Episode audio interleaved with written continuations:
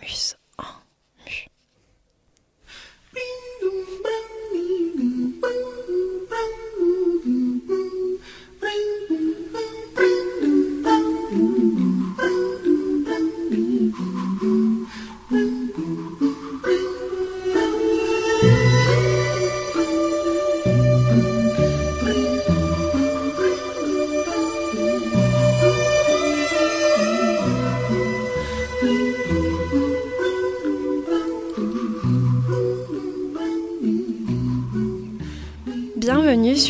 En Mu, l'émission qui vous dévoile le métier et le parcours de personnes inspirantes en pleine mutation professionnelle.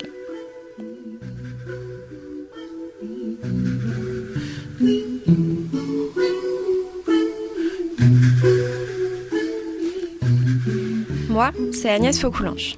J'accompagne à l'évolution professionnelle via des bilans de compétences. Au quotidien, j'aide des femmes et des hommes à rêver leur futur et à le rendre viable. Ensemble, nous questionnons ce qui crée l'étincelle chez eux. Nous explorons le champ des possibles pour éclaircir le chemin professionnel souhaité. À travers cette émission, j'aimerais vous faire découvrir, autant à eux qu'à vous autres, des métiers, mais aussi des histoires de personnes inspirantes qui ont osé rêver et s'écouter. Entendons nos invités nous conter leur mue, ce passage où se produit un renouvellement, se révèle une autre peau à assumer avec ambition. Chaque mois, vous découvrirez un nouveau portrait. Et chaque portrait sera divisé en deux parties. La première portera sur la découverte du métier et la seconde sur la période de transition professionnelle.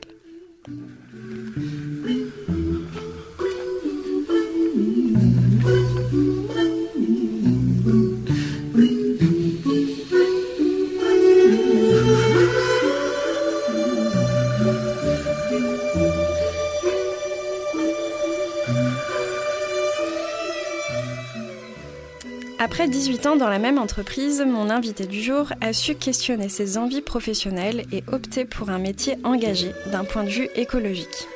Vous l'avez déjà découverte dans le précédent épisode, il s'agit de Françoise Chatenoux. Bonjour Françoise. Bonjour Agnès. Tu as entamé ta reconversion en 2015 et celle-ci ne s'est pas déroulée tout à fait comme prévu. Tu as dû réorienter une nouvelle fois ton projet et cela t'a certainement porté encore plus loin que tu l'imaginais à la création d'une épicerie vrac, locale et bio, l'épicerie au local bio, basée proche du métro Palais de Justice, dans la Grande Rue Saint-Michel à Toulouse. Tu as réussi à créer de toutes pièces ce magasin, sur un concept qui était aussi nouveau à l'époque, et à pérenniser l'épicerie. Et puis au mois de septembre 2022, après 5 ans d'existence du magasin, tu as, décidé, de clore cette aventure pour en commencer une nouvelle. Et te voilà désormais reparti sur de nouvelles routes, ton vélo à la main et de beaux projets en tête. Est-ce que tu peux nous dire pourquoi tu as décidé d'arrêter Pour commencer, la question. ah, euh, la question, c'est que hum, donc le, magasin euh, me laissait peu de temps euh, et pas suffisamment de temps pour euh, avancer sur des projets personnels qu'on avait avec euh, mon conjoint. Euh, et puis lui est très investi aussi dans le milieu associatif et finalement, quand on est deux, on se porte plus facilement, on s'entraîne plus facilement. tout seul, il n'y arrivait pas. moi, j'avais pas suffisamment de temps pour être présente à ses côtés. Donc, la solution qui a émergé, c'était de d'arrêter le magasin et puis de se lancer ensemble euh, dans des nouveaux projets. Donc euh, vous aviez deux nouveaux projets euh, ensemble et donc c'est aussi voilà, c'est vraiment pour ça que tu as eu envie d'arrêter, c'était pour entamer un autre projet. Oui. Alors est-ce que tu peux nous dire du coup comment ça s'est passé? Donc on en a parlé un peu dans le dernier épisode mais juste brièvement qui a repris? Euh, l'épicerie euh, au local bio L'épicerie, elle a été reprise par euh, ceci et cela, qui avait déjà deux magasins à Toulouse, dont un qui a fermé et du coup qui s'est relocalisé au 143 de la Grande Rue Saint-Michel. Et pourquoi ceci et cela? Ah, parce que je voulais que, que l'activité continue d'exister. Il a pas, on n'est pas très nombreux à être des acteurs du vrac à Toulouse. Donc, quand j'ai commencé à chercher des repreneurs, il y a eu, il eu des pistes. Hein. Il y a des grandes enseignes qui sont venues visiter le local. Et puis moi j'habite toujours le quartier, euh, donc je voulais aussi pouvoir euh, continuer de, de profiter d'un magasin comme celui-là. Donc finalement le choix s'est porté euh, sur ceci et cela que j'avais contacté d'ailleurs à ce moment-là quand je voyais que bah il n'y avait pas beaucoup de propositions qui me convenaient. voilà, j'ai contacté la gérante de ceci et cela, et puis c'est tombé à pic. Donc il fallait à la fois que ça corresponde un peu à vos valeurs et à, enfin toi en tout cas à ton état d'esprit, à tes valeurs, et en même temps que la structure qui reprenne est quand même euh, soit assez solide pour arriver à réinvestir dans un magasin un peu plus grand parce que c'est quand même un magasin assez grand. Oui, il est plus grand que le précédent, effectivement. Euh, après, euh, oui, oui, moi je voulais que, que les valeurs continuent d'exister pour moi, pour, pour les clients qui, qui venaient au magasin. Et effectivement, ils ont eu, ils ont eu l'argent pour acheter. Euh, j'ai pas vendu non plus peut-être au prix que j'aurais pu obtenir si ça avait été une multinationale qui avait racheté. Mais voilà, c'était c'est un choix, un choix qu'on a fait. Alors maintenant, on va rentrer un peu plus dans ton parcours de reconversion. Est-ce que tu peux nous expliquer comment ça s'est passé? Donc ça a commencé en 2015. Bah, ça a commencé même euh, un petit peu avant parce que euh, ça faisait 18 ans que j'étais dans la même société, donc en 2015 c'est le moment où je suis partie. Euh, mais l'idée, elle a mûri avant aussi. je ne suis, pas, suis pas partie du jour. Enfin, oui, je suis partie du jour au lendemain, mais, mais avant ça, dans le dans l'entreprise, j'ai déjà euh, bénéficié euh, d'un bilan de compétences. et puis il y avait des, aussi tout un parcours personnel que j'ai mené à ce moment-là, qui, qui m'ont amené effectivement à ma reconversion. Euh, mais voilà, j'ai fait ce, bilan de compétences. Et puis, euh, dans ce bilan de compétences, alors on a un peu. Dans le bilan de compétences, on oriente un peu finalement euh, quand même le métier vers lequel on veut aller.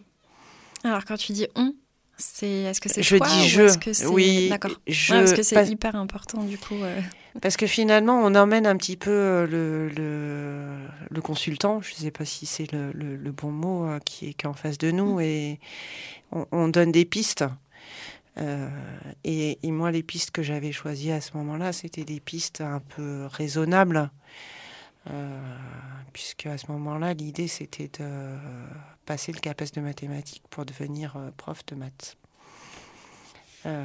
C'était un choix raisonnable parce que je venais, enfin voilà, c'est un peu la sécurité de l'emploi. Et puis il y a toujours cette, je venais d'un milieu où effectivement, de cadre supérieur de la fonction publique, où j'avais entendu ça pendant pendant des années. Il faut avoir un bon, enfin c'est classique, hein, il faut avoir un bon job, il faut avoir la sécurité de l'emploi, il faut avoir un bon salaire etc. Donc, c'est pas évident de dépasser ça. Euh, et donc, euh, ça a été, euh, ça a été mon premier choix. Et là, je suis, j'ai suivi un parcours en licence 3 mathématiques à la fac. Voilà, quand j'ai fait mon stage, là, je me suis dit non, ça va pas être possible. Je vais peut-être pas rentrer dans les détails, mais là, je me suis dit, enfin voilà. Finalement, j'ai mis un terme à, cette formation et. Hum, je me suis re-questionnée sur, euh, sur ce que j'allais bien pouvoir faire euh, comme métier. Alors, alors, hmm, pour préciser un peu, quand euh, au départ tu pensais à t'orienter vers le métier de, de, professeur de mathématiques, du coup, quand tu, et, quand tu as repris les études en passant par la licence, tu étais parti pour combien d'années d'études à ce moment-là?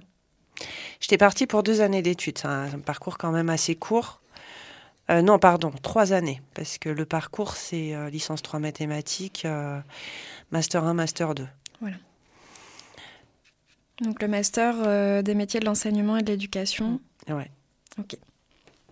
Voilà, moi j'ai arrêté en fin de licence 3. D'accord, donc au moment du stage. Voilà.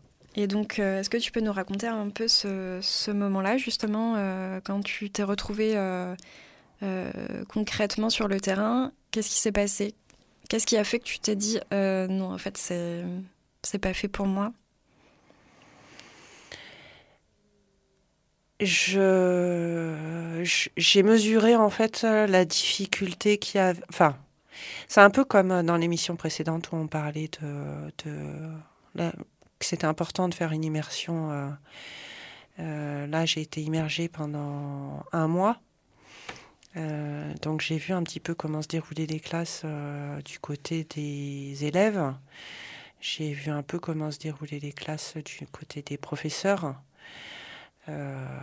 c'est hum, du côté des élèves, été j'ai été choquée par la façon dont les élèves se comportaient euh, euh, face, à, face aux enseignants. Les mathématiques, en plus, c'est pas forcément. Euh, enfin, pourtant, c'était des bonnes classes, mais je sais pas, il y a un désamour des mathématiques. Moi, j'avais donné des cours à des enfants plus petits. et j'avais réussi à leur faire aimer les mathématiques, mais là, collège-lycée, effectivement, c'est déjà un peu décidé.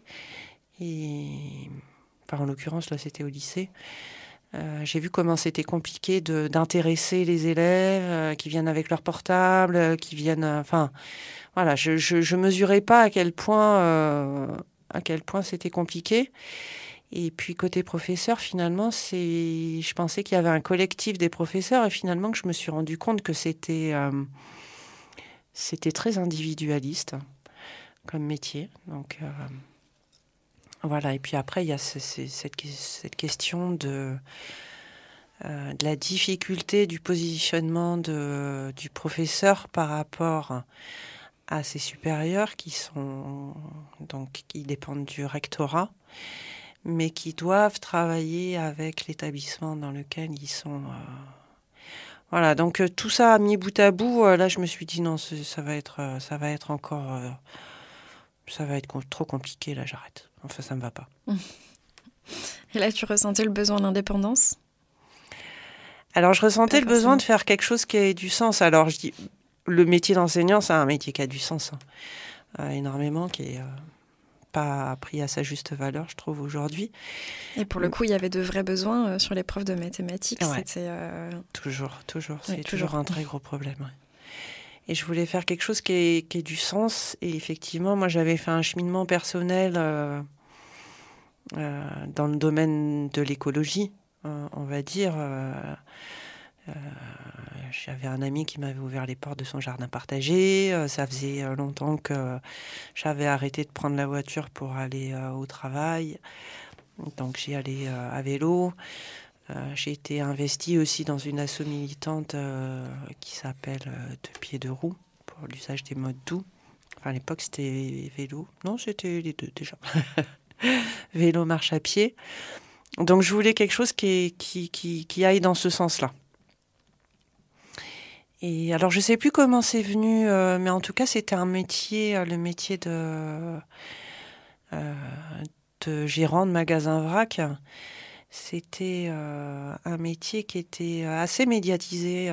enfin c'était un peu les sortes du vrac à ce moment-là c'était un peu médiatisé. Je suppose que j'ai vu pas mal de reportages. J'ai du mal à me, à me souvenir de ce qui a été un déclic euh, où je me suis dit ah bah tiens c'est ça que c'est ça que, que, je vais faire.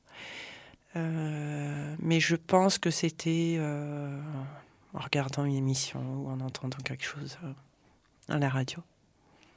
Oui, effectivement, c'était, ça restait dans les premiers magasins vrac sur Toulouse. Ceci, cela a dû peut-être euh, émerger à peu près au même moment. Ceci et cela émergeait un an avant.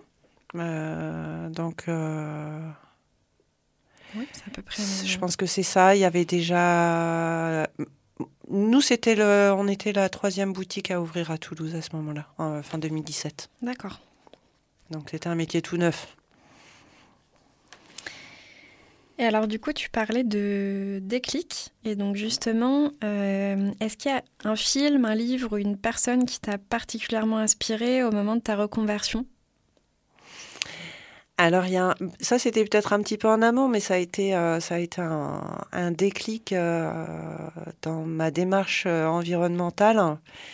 Ça a été le film peu, Solution. solution locale pour un désordre euh, global de Colin Serrault, qui a un, documentaire. Euh, c'est un monument euh, sur, sur le sujet.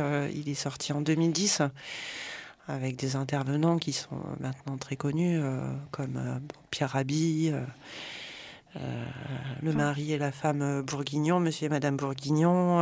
Vandana Shiva. Vandana Shiva. enfin voilà, il y a, y a il y a pas mal d'intervenants dans ce reportage.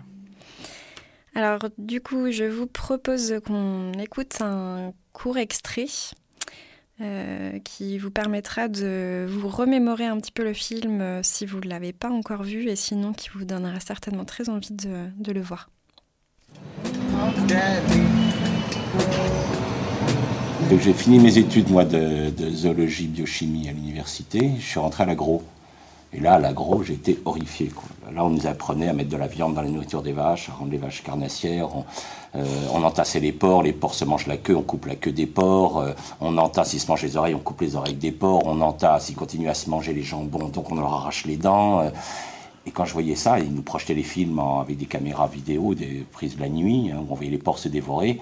Je dis, les hommes sont devenus fous, quoi. Ils donnent de la viande aux vaches, ils laissent les porcs se dévorer, enfin, ils les entassent à des, niveaux invraisemblables. Les femelles, on est obligé de les entraver, sinon elles dévorent leurs petits, parce qu'elles sont à des niveaux de densité qui est insupportable. Les poulets, on est obligé de leur couper le bec supérieur, sinon ils se, déchirent la peau.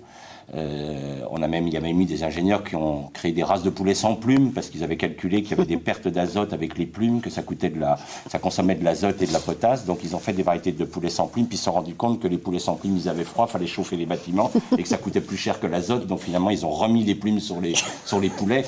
Donc, si vous voulez, euh, on voyait des trucs complètement fous, quoi. Des gars qui fabriquaient des tomates carrées pour mieux les ranger dans des caisses. Euh, euh, ils, avaient, ils ont essayé de faire des œufs carrés, ils n'y sont pas arrivés parce que l'œuf est très embêtant, parce que l'œuf est dans une, enveloppe qu'on appelle hyperboloïde de compensation qui prend beaucoup de place. Et on aimerait bien que les poules pondent des œufs carrés, ce serait quand même plus pratique à ranger, mais là ils n'y sont pas arrivés. Mais je, je, je, voyais dans cette agronomie le délire, quoi. Mmh. Des hommes fous. Et donc en sortant, euh, tout de suite, avant, avant, la fin des études, je me suis dit, non mais là, ils ne savaient plus. Et donc il se trouvait qu'il y avait une formation encore à l'époque en microbiologie des sols. Il faut repartir là-bas parce qu'il faut repartir au sol. Et quand je suis arrivé en troisième année en microbiologie des sols, j'étais le seul. Donc j'ai eu une année de cours particuliers, ce qui est quand même intéressant. J'ai des profs uniquement pour moi. et, euh, et, depuis, la chaire de microbiologie a été supprimée. Elle a été supprimée en 86, c'est-à-dire que depuis 20 ans, il y a 150 ingénieurs agronomes qui sortent en France, qui ne savent pas ce que c'est que la biologie du sol. Ils ne savent pas comment fonctionnent les microbes. Rien.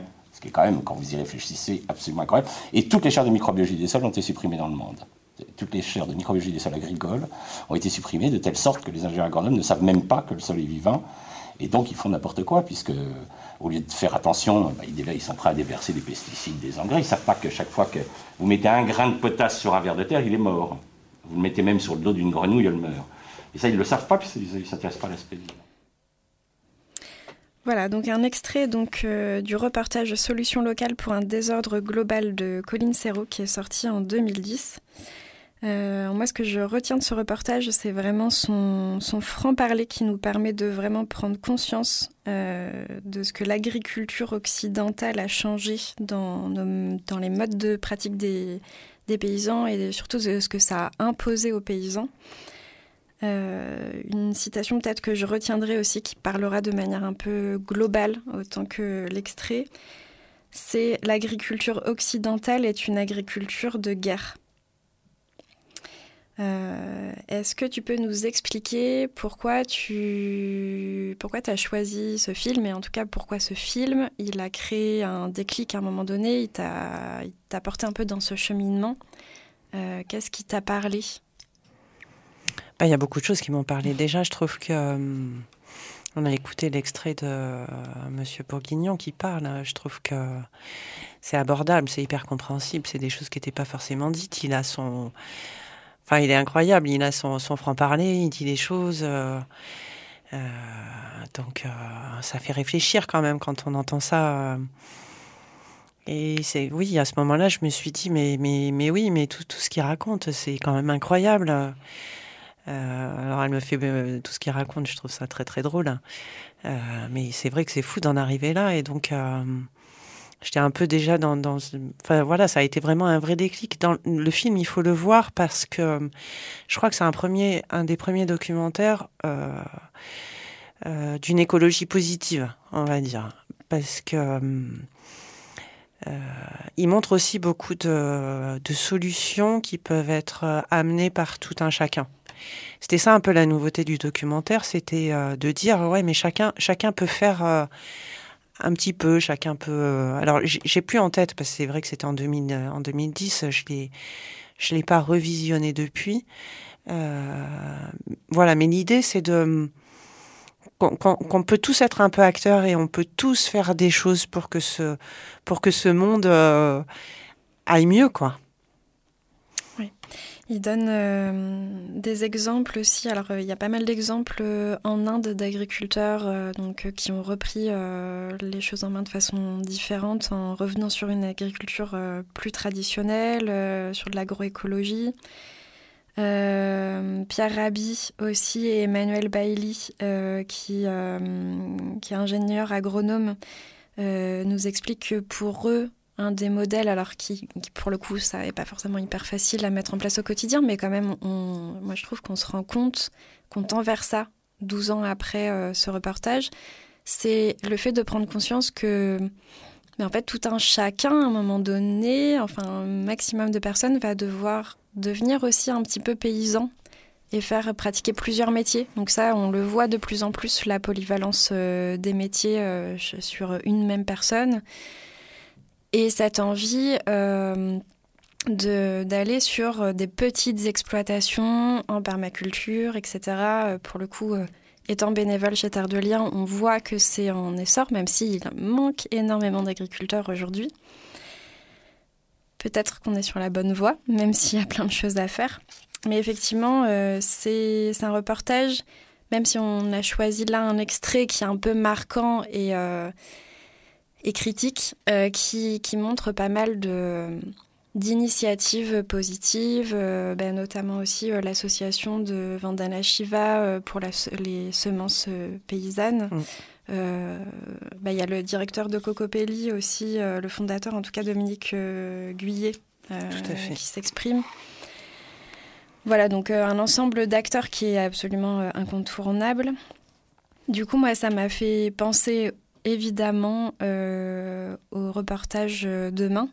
Euh, Puisque voilà, Solution locale et pour un désordre global, c'est un film incontournable. Et puis cinq ans après, il y a eu Demain qui a, dans la même veine, complètement reportage positif aussi euh, mis en avant des initiatives euh, existantes et a, il me semble aussi, euh, dû passer quelques extraits aussi de solutions locales pour un désordre global certainement ou des mêmes acteurs. Donc voilà, on avait un qui, qui, était en écho quoi en tout cas. Oui, oui, je pense que Solution Globale, il était peut-être un peu avant-gardiste. Il était en 2010 et puis Cyril Dion effectivement, il, quelques années plus tard, il a remis un peu ça au goût du jour. Ça a fait, euh, ça a fait, ça a fait beaucoup d'émules ce film. Mais cinq ans après, non, je dis une bêtise. Ouais, cinq, cinq, ans après. Ans après ouais. Euh, oui, oui, c'était nécessaire de reparler de toutes ces initiatives euh, positives. Sur, il y avait plein de nouvelles choses qui avaient émergé depuis, hein, comme les monnaies locales. C'est ça. Et effectivement, ça a été ouais, un, film qui a été un déclic aussi pour beaucoup de, de personnes. Et puis, il y a eu le mouvement Colibri aussi qui s'est monté justement avec Cyril Dion et Pierre Rabhi.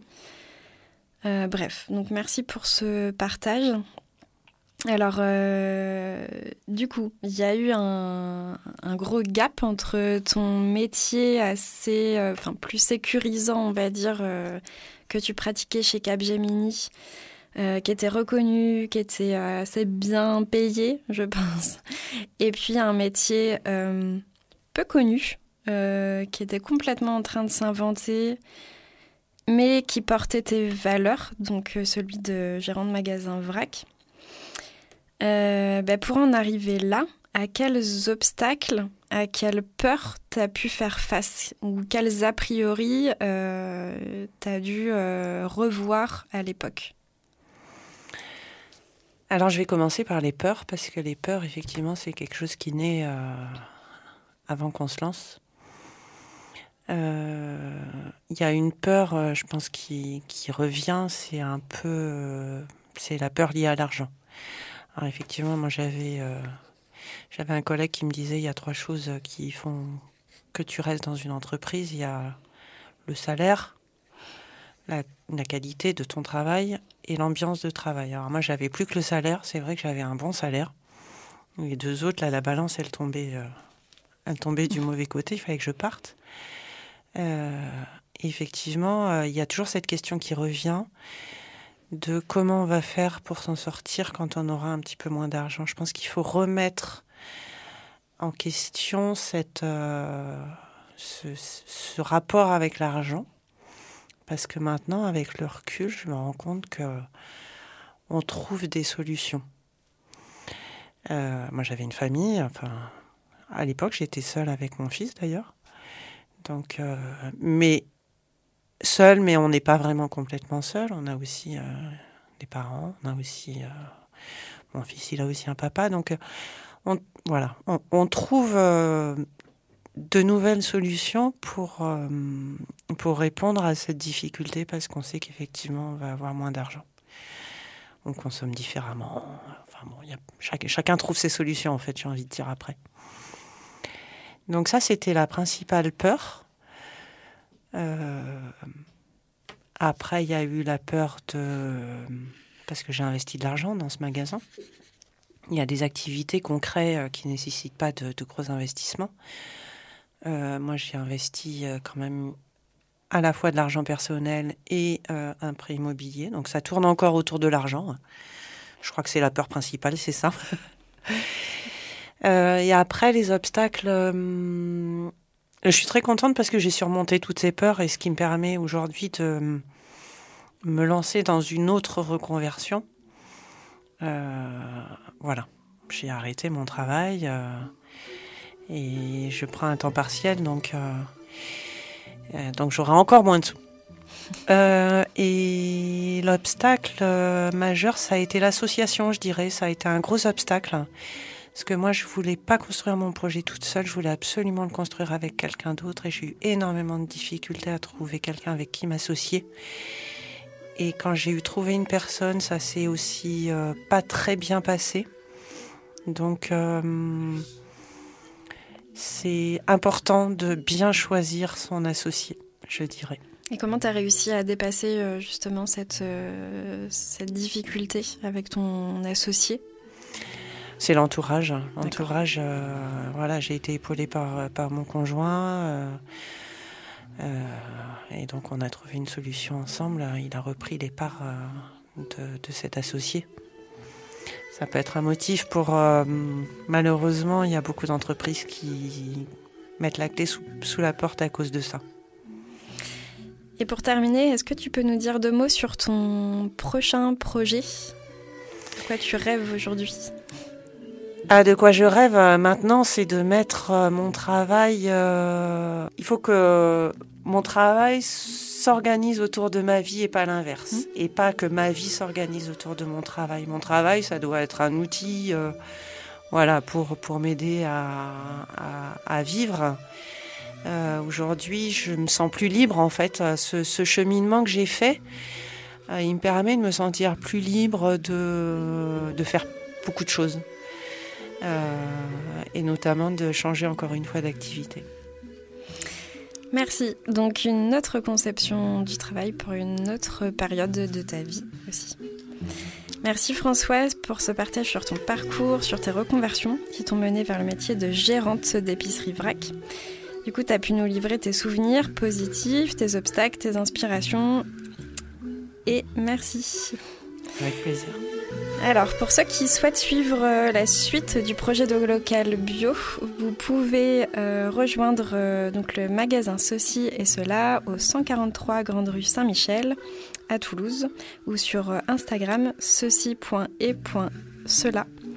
ou sur leur site internet www.ceci-et-cela.fr. Donc c'était une émission présentée par moi-même, Agnès Faucoulanche, grâce aussi à l'équipe de Radio Campus, euh, aujourd'hui François Berchenko à la réalisation et à la technique.